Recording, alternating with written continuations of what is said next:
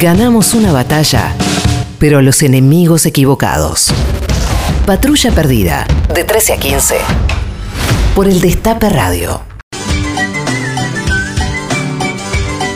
13.34 en toda la Argentina, de 12 grados la temperatura. Vamos a repasar un poquito algunas cosas que sucedieron en la televisión en las últimas horas, sobre todo lo que dejó el discurso del presidente. Muchos anuncios. Autocrítica, Sí. eh, pidió perdón, Disculpas, sí. pidió disculpas, este, Dijo le- que la responsabilidad era de él. y de él y de mi equipo, Sí. eh, eh, que el lunes había responsabilizado a, a Alberto Fernández sí, y y a, a la propia gente, ¿no? y a la propia gente. ¿Qué pasó en estos tres años y medio? Dice, prioricé obras. Por mi profesión de ingeniero pensé que hacer las obras era más importante que a lo mejor este, no Sí, exigirle y- tanto a la y gente. no me di cuenta, estaban exhaustos, que era como haber subido una concagua y no, no se Exacto, daba más, eh, utilizó esa imagen. Y después las medidas, que hay algunas medidas, bueno, que no se conocían, que básicamente es que la gente tenga plata en el bolsillo. Bien, va. Sí. ¿No? Le faltaba decir a Macri hoy, es, es que soy muy acuariano, disculpen.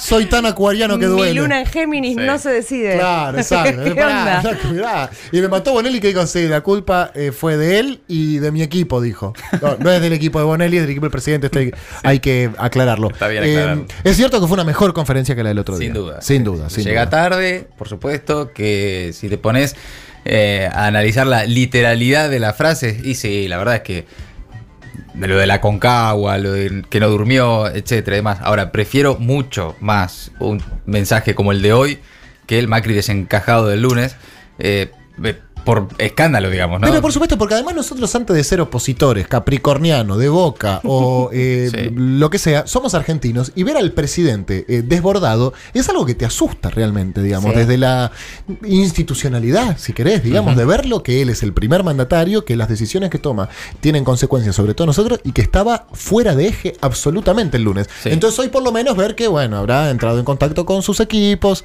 eh, que habrá regulado un poco eh, el, el discurso de alguna manera, que bueno, que lo coacharon un poquito, que le- bueno, se Y además, sí. no- yo no me olvidaba de la frase de que puede ser peligroso cuando se pone loco. Y verlo loco y Loco. saber de que es capaz de cualquier cosa era como, bueno, Total. no ayuda, no están ayudando. Exacto, exactamente. Bueno, hay repercusiones por lo que dice la prensa internacional sobre Macri. Para analistas políticos, inversores, las elecciones del domingo pasado demuestran que a Macri se le acabó el juego.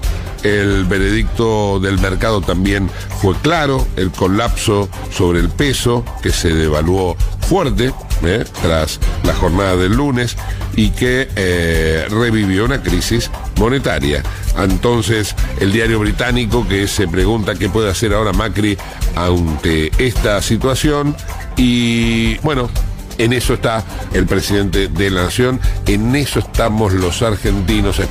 Un título muy fuerte ayer del Financial Times, el presidente argentino Mauricio Macri perdió contacto con la realidad y eso quizás asuste más a los mercados que la posible eh, vuelta de Cristina Fernández de Kirchner. Leí ayer en The Financial Times, solamente el título leí, no leí la nota, voy a aclararlo por la duda. Y, no, no, y lo que yo agregaría también, Pedro, es que ayer fue, fue noticia lo del Financial Times. eh, por, eh, a ver, por lo que ocurre también cuando leemos los diarios argentinos, es un columnista del Financial Times, un ex representante del Fondo Monetario Internacional que escribe en el Financial Times. ¿no? Claro. Eh, como acá escribe Pagni en La Nación. Claro. digamos, ¿no? Y porque si no, de acá también vemos ¿no? lo, lo que dicen los grandes medios del mundo. Y los grandes medios del mundo, como los de acá, tienen columnistas que piensan una cosa, columnistas que piensan otra. Obvio. Si nos ponemos a revisar todas las columnas del Financial Times, posiblemente no todas nos, nos parezcan lo mismo. Perfecto, perfecto, perfecto. Era un editorialista, digamos. Eh, claro. Perfecto, que lo putea Macri. Tal cual. Y como que lo putea Macri, sea. que venga, compañero, Claro, compañero claro. del Financial Times, Sí. exactamente.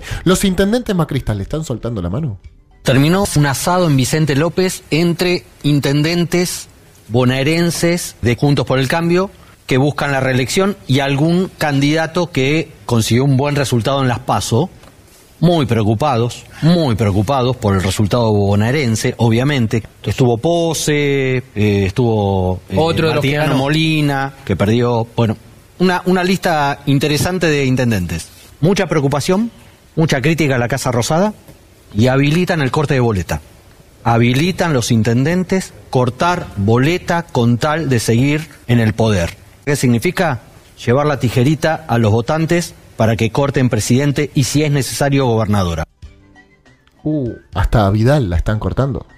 Hablaba de mm, eh, Pose, el intendente de San Isidro, y Jorge Macri, el intendente de Vicente López. Si no me equivoco, son los únicos dos del conurbano que, que, que ganaron. Bueno, pero es que ¿qué alternativa les queda? No, es no, ninguna, boleta? ninguna, ninguna. Es esto. Macri le queda el bonito y a ella le queda la tijera. Claro, Eh, claro. otra, otra alternativa no hay.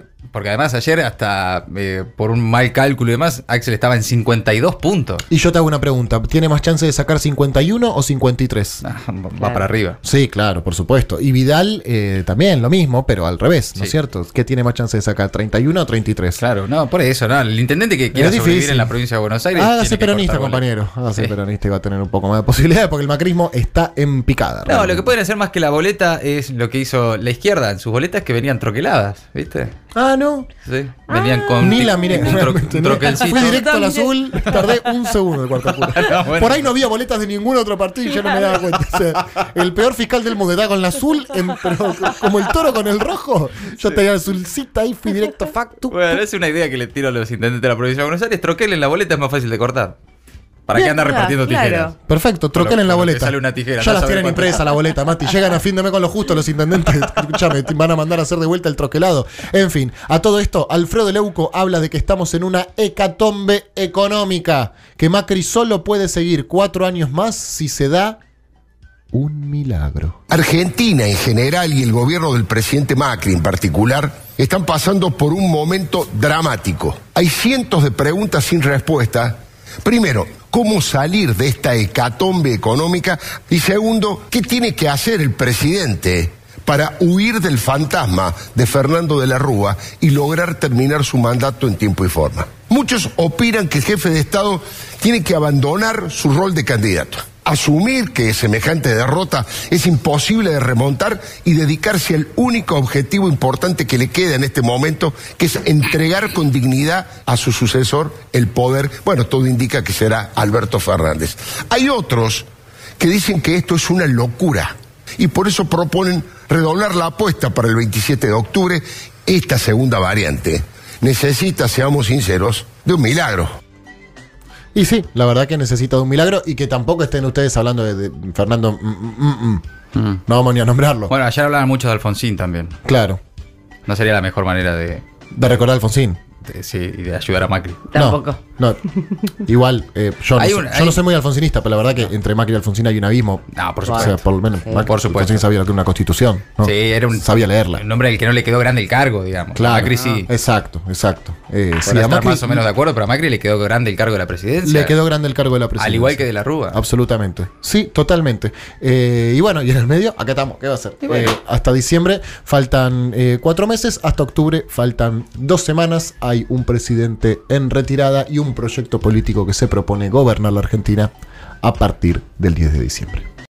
Tirando tiros con el secador de pisos. Patrulla perdida.